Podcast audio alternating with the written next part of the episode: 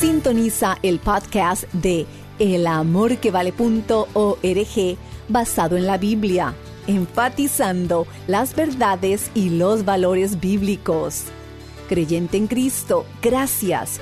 Usted es el instrumento misionero de Dios para continuar difundiendo la palabra de Dios a través de elamorquevale.org. Nos encontrará en el número estadounidense 901 382 7900. Reitero, 901 382 7900. Hermano, hermanita, gracias por su imprescindible y fiel apoyo financiero, el cual cambia vidas por la eternidad con estudios bíblicos como este. ¿Qué es orar en el Espíritu? Orar en el Espíritu es una oración persistente que permanece. No podemos entrar apuradísimos a la presencia de Dios. Necesitamos permanecer en Cristo, como los pámpanos permanecen en la vid. Un pámpano total y absolutamente depende de la vid. Jamás podrá llegar a dar ningún fruto si está separado de la vid. Orar en el Espíritu es permitir que la vida del Señor Jesucristo fluya a través nuestro así como la savia fluye de la vid hacia los pámpanos. De acuerdo a las leyes rabínicas, la madera de un viñedo no servía para ser usada ni siquiera para los sacrificios en el templo. Uno no puede tallar la madera de la vid, tampoco sirve para hacer muebles. Se podría decir que esa madera no sirve para nada. Para lo único que es buena es para que el pámpano permanezca en la vid y si es que no sirve ni para eso, es necesario cortarla y quemarla. Esto no lo digo yo porque sea muy inteligente. Esto lo dijo el mismo Señor Jesucristo. Una de las cosas más difíciles para los creyentes, con las excepciones del caso, es el tener una vida de oración realmente significativa. Desde el amor que vale, reciba nuestro cordial saludo. Ahora, el doctor Adrián Rogers, en la voz del pastor Lenín de Llanón, nos entrega la segunda parte de su mensaje, Las armas de nuestra guerra. ¿El diablo quiere evitar que oremos? A él no le importa ninguna otra cosa, ni cuánto dinero tenemos, ni lo importante que nos creamos, ni las cosas aparente buenas que hacemos. Escúcheme, el diablo se burla de nuestros planes, se ríe de nuestros esfuerzos, pero tiene miedo de nuestras oraciones. La batalla está en la oración. No somos más fuertes de lo que es nuestra vida de oración. Ninguna iglesia es mejor que la vida de oración de sus miembros. Se dice que el diablo cuando tiene reuniones de estrategia con sus demonios les dice, eh, muchachos, eviten que esos cristianos oren. Si podemos lograr que dejen de orar, siempre les venceremos. Pero si ellos oran, siempre nos vencerán. La batalla está en la oración, y la oración es una batalla. Cuando usted se pone la armadura de Dios, lo primero que hace es orar, levantar las manos santas hacia Dios para luchar contra el maligno. Por favor, busquen en su Biblia el libro de Daniel capítulo 10, verso 10. Daniel ha estado buscando conocimiento, entendimiento de Dios. Un hombre de entendimiento ora y cuando ora recibe entendimiento. Daniel quería saber algo de los planes de Dios porque quería ser parte de sus planes. Y ora pidiendo a Dios revelación, sabiduría. Y algo extraño le sucedió a Daniel cuando oró. Bien, leamos Daniel capítulo 10, desde el primer verso. Y he aquí una mano me tocó, e hizo que me pusiera sobre mis rodillas y sobre las palmas de mi mano, y me dijo, Daniel, varón muy amado, está atento a las palabras que te hablaré, y ponte en pie, porque a ti he enviado ahora.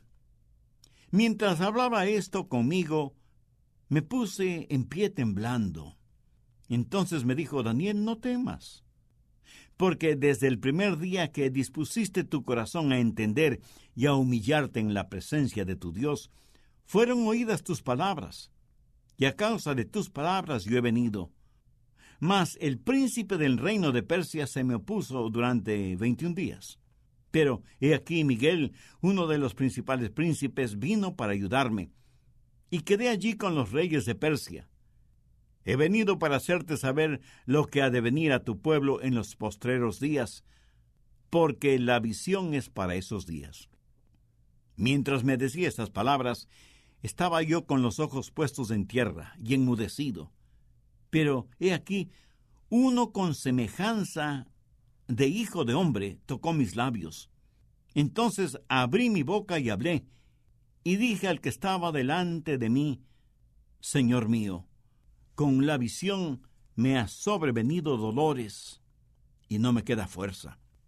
Seguramente es un profundo y misterioso pasaje de las Escrituras, pero si no aprende nada más de este pasaje, deseo que aprenda lo siguiente. La oración es una verdadera batalla. Daniel había estado ayunando, orando, buscando el rostro de Dios, veintiún días de humillarse delante de Dios sin recibir respuesta. Pero Daniel persistió en su ayuno y en sus oraciones hasta que finalmente un ángel vino y le dijo, Traía la respuesta a tus oraciones, pero el príncipe de Persia me detuvo. Ahora, ¿quién era el príncipe de Persia? Bueno, se refiere a Satanás. Muchas veces el poder detrás del trono en los gobiernos de este mundo es el mismo diablo. Recuerda cuando Jesús le dijo a Pedro, Quítate de delante de mí, Satanás. No le estaba hablando a Pedro, sino al diablo que le motivó a decir lo que Pedro dijo. Y en Ezequiel 28, el diablo es llamado príncipe de Tiro. Y cuando la Biblia hace referencia al príncipe de Persia, literalmente está hablando del demonio que gobernaba sobre Persia, el poder detrás del trono.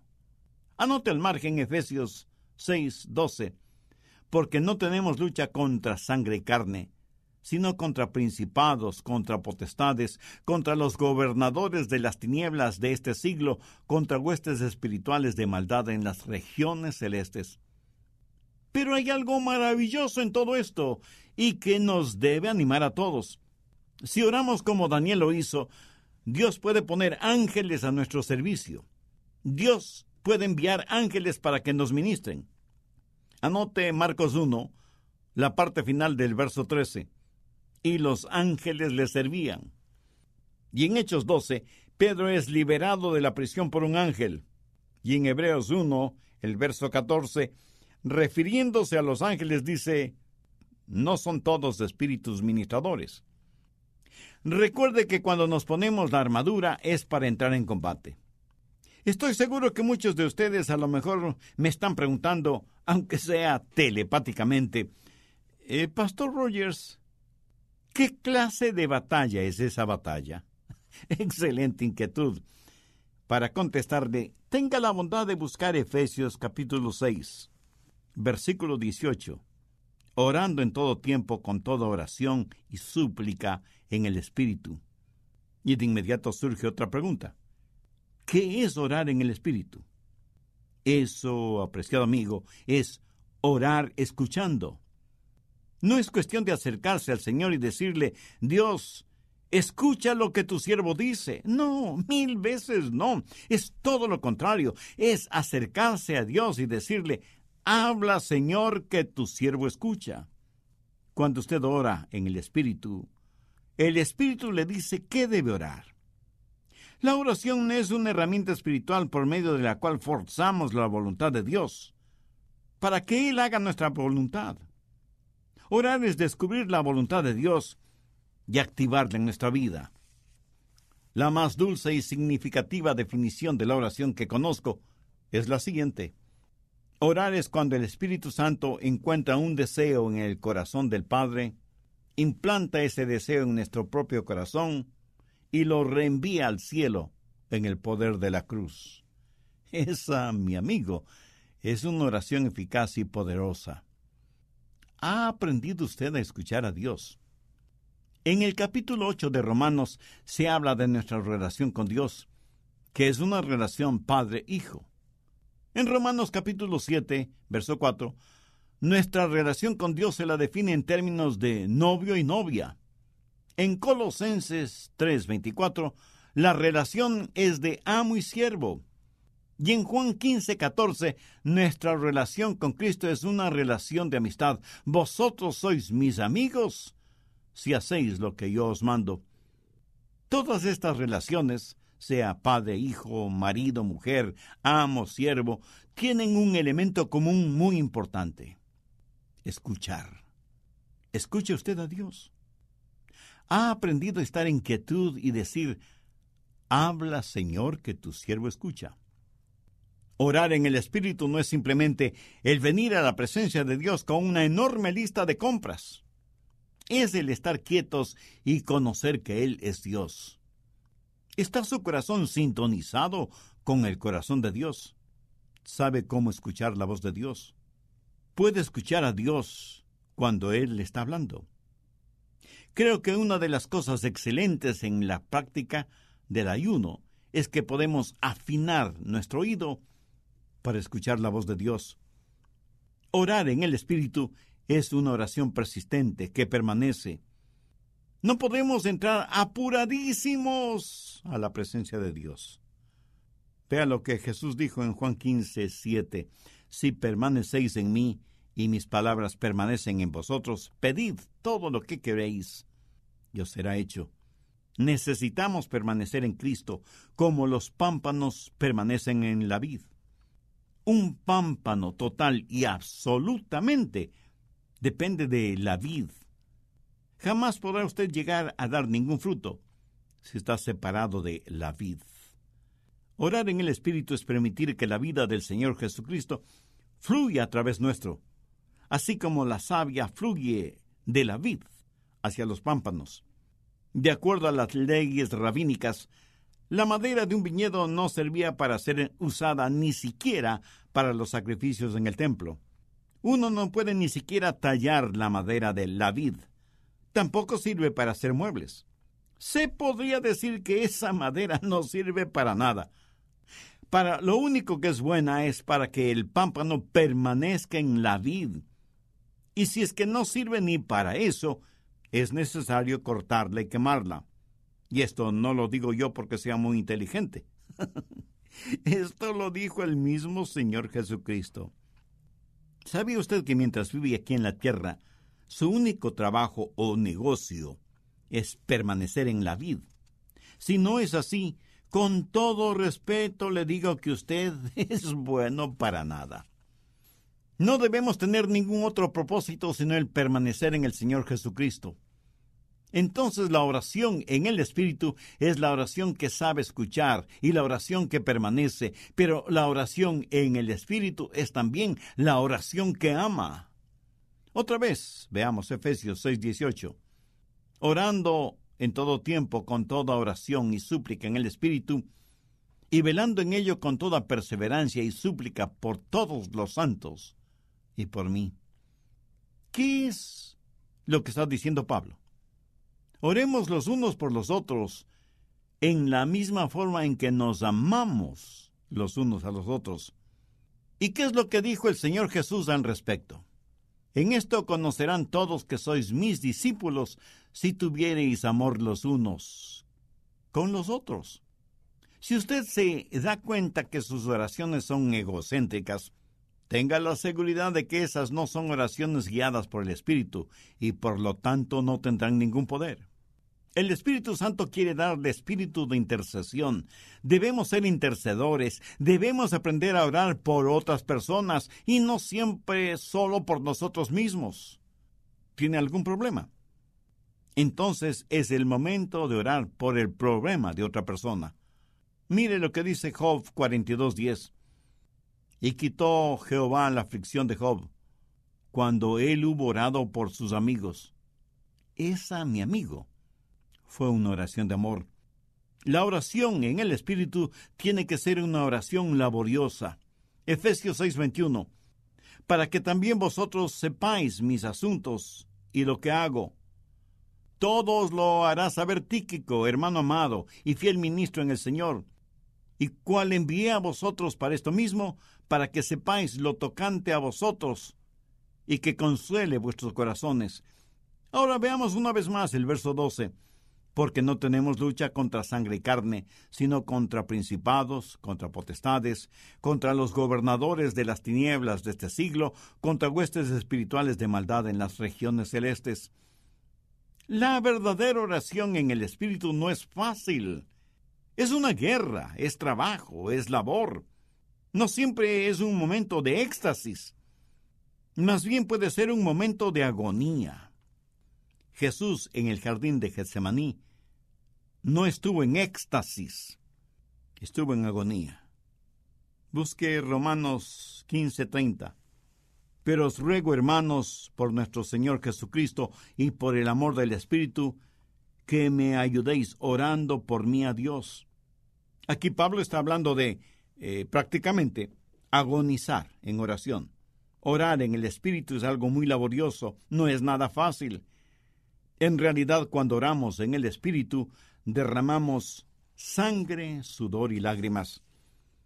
No hay forma de vencer a Satanás si no estamos listos para la batalla. Ponernos la armadura de Dios es solo prepararnos para el combate. Y la batalla está en la oración. Y la oración es algo que el diablo no lo puede soportar. Jesús enseñó que no se puede robar la casa del hombre fuerte sin antes haber maniatado e inutilizado a ese hombre fuerte. Y la única manera que nosotros tenemos de inutilizar al diablo es por medio de la oración, de la oración persistente, que no se conforma con un no por respuesta. ¿Sabe usted lo que es testificar y el ganar almas? Eso no es la batalla. Eso es sencillamente salir a recoger los resultados de la batalla. La batalla se la gana en nuestras rodillas, antes de ir a la batalla. ¿Sabe lo que es la predicación del Evangelio, de las buenas nuevas de salvación? Eso no es la batalla, son los resultados. La batalla se la gana o se la pierde aún antes de empezar. Es la oración. La oración en el nombre de Jesús es el ponerse la armadura de Dios y pararse firme frente a las acechanzas del diablo ¿No le parece que este es un buen momento para agradecerle a Dios por su palabra?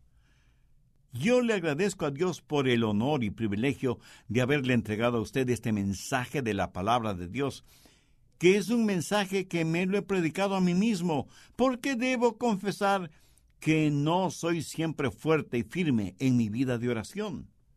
Y este momento en mi corazón Oro porque Dios, por medio de su Espíritu Santo, nos enseña a orar, nos haga verdaderos guerreros de oración, para que podamos interceder los unos por los otros, que aprendamos a agonizar los unos por los otros. Debemos orar a Dios para que siempre nos conceda la victoria, primero sobre nuestras propias debilidades, y luego nos conceda para nuestras necesidades. Permítame hacerle una pregunta muy personal. ¿Cómo está su vida de oración? Aunque en realidad lo que debo preguntarle primero es, ¿tiene usted una vida de oración? ¿Tiene una relación personal con Dios por medio del Señor Jesucristo? Y a lo mejor usted me pregunte, eh, pastor, ¿qué tiene que ver lo uno con lo otro? pues todo. Si usted no ora, puede ser por algunas razones. Aunque es religioso, cree que la oración es solamente para los momentos de apuro, y se justifica usted mismo diciendo que no hay que estar molestando a Dios para todo. Si no ora, revela que es un ingrato porque no agradece a Dios por todas las bendiciones y la protección que le otorga todos los días de su vida. Otra razón para que usted no ore es que se cree muy autosuficiente, que usted todo lo puede y lo sabe, y que en realidad no necesita a Dios a menos que sea en casos de emergencia. Mi amigo, si usted no tiene a Cristo en su corazón, ese es un caso de emergencia para su alma. Y si usted no tiene esa relación vital con Jesús, de ninguna manera va a orar al Dios que no conoce. Usted puede recibir al Señor Jesucristo en su corazón ahora mismo. Sin la intimidad de su ser, ora la siguiente sencilla oración. Señor Jesús, mi vida de oración hasta ahora ha sido prácticamente inexistente, porque no he tenido una relación espiritual e íntima contigo. Sé que soy pecador y que merezco tu juicio, pero vengo a pedirte misericordia no por ningún mérito propio, sino por el sacrificio que tú hiciste por mí en la cruz del Calvario. Perdona mis pecados, límpiame, sáname, sálvame. Este momento con toda mi fe y sinceridad, te invito a que vengas a morar en mi corazón y seas mi Salvador y mi Señor, y me hagas la clase de persona que tú quieres que yo sea. Lo pido con gratitud en tu precioso nombre. Amén. Si usted hizo esa decisión por Cristo, le invito cordialmente a que nos escriba y comparte esa decisión con nosotros. Anhelamos ser parte de su regocijo espiritual. Su carta además nos animará en este nuestro Ministerio de Estudios Bíblicos Radiales y tendremos también la oportunidad de orar por usted y su nueva vida como creyente en el Señor Jesucristo. Si de corazón oró y le entregó en arrepentimiento su vida a Cristo Jesús, escríbanos para regocijarnos con usted y es un placer poner a su disposición la prédica Las armas de nuestra guerra. Adquiera su copia en nuestra página elamorquevale.org o sírvase llamarnos al número estadounidense 901-382-7900. Repito, 901-382-7900. A su vez, esta enseñanza, las armas de nuestra guerra, puede descargarse en elamorquevale.org por un módico precio. Las armas de nuestra guerra es parte de la serie de ocho mensajes Cómo convertir problemas en posibilidades. Verá, cuando todo parece estar en nuestra contra, debemos apoyarnos firmemente en Dios puesto que, para aquel que está perplejo por los problemas de la vida, esta serie de ocho mensajes del doctor Adrian Rogers, tomada del libro de Nehemías, le dará sabiduría, esperanza y guía. Lo que Nehemías hizo para cumplir su comisión de reedificar las murallas de Jerusalén posee aplicación práctica para nuestras vidas en casi toda área, la personal, en los negocios y en la iglesia. Encontrará la serie completa Cómo convertir problemas en posibilidades en elamorquevale.org o también llámenos al número estadounidense 901-382-7900. Nuevamente, 901 382-7900 y nuestra dirección, El Amor que Vale, P.O. Box 38400, Memphis, Tennessee 38183, Estados Unidos. Contáctenos y adquiérala hoy. La forma en que aquí en El Amor que Vale sabemos si somos de bendición es a través de las vidas cambiadas por la eternidad. Nuestro método es simple pero muy efectivo, enseñar y predicar la palabra de Dios. Por ello, al enviar su aporte económico, ¿qué mayor gozo que saber que el Señor continúa ministrando a miles con nuestro programa, incluyendo a estas personas? Griselda de Costa Rica agradece. Estaba pasando por una depresión muy difícil, pero un buen día le pedí a Dios Todopoderoso que me ayudara a salir de esa situación. Un día prendí la radio y no fue por casualidad. Dios se manifestó en mi vida, ya que en ese momento mi vida cambió con una enseñanza del señor Adrian Rogers. Yo recibí al Señor Jesucristo como mi único Salvador. Doy gracias a Dios por haberlos puesto en mi camino. ¡Cuánto nos gozamos!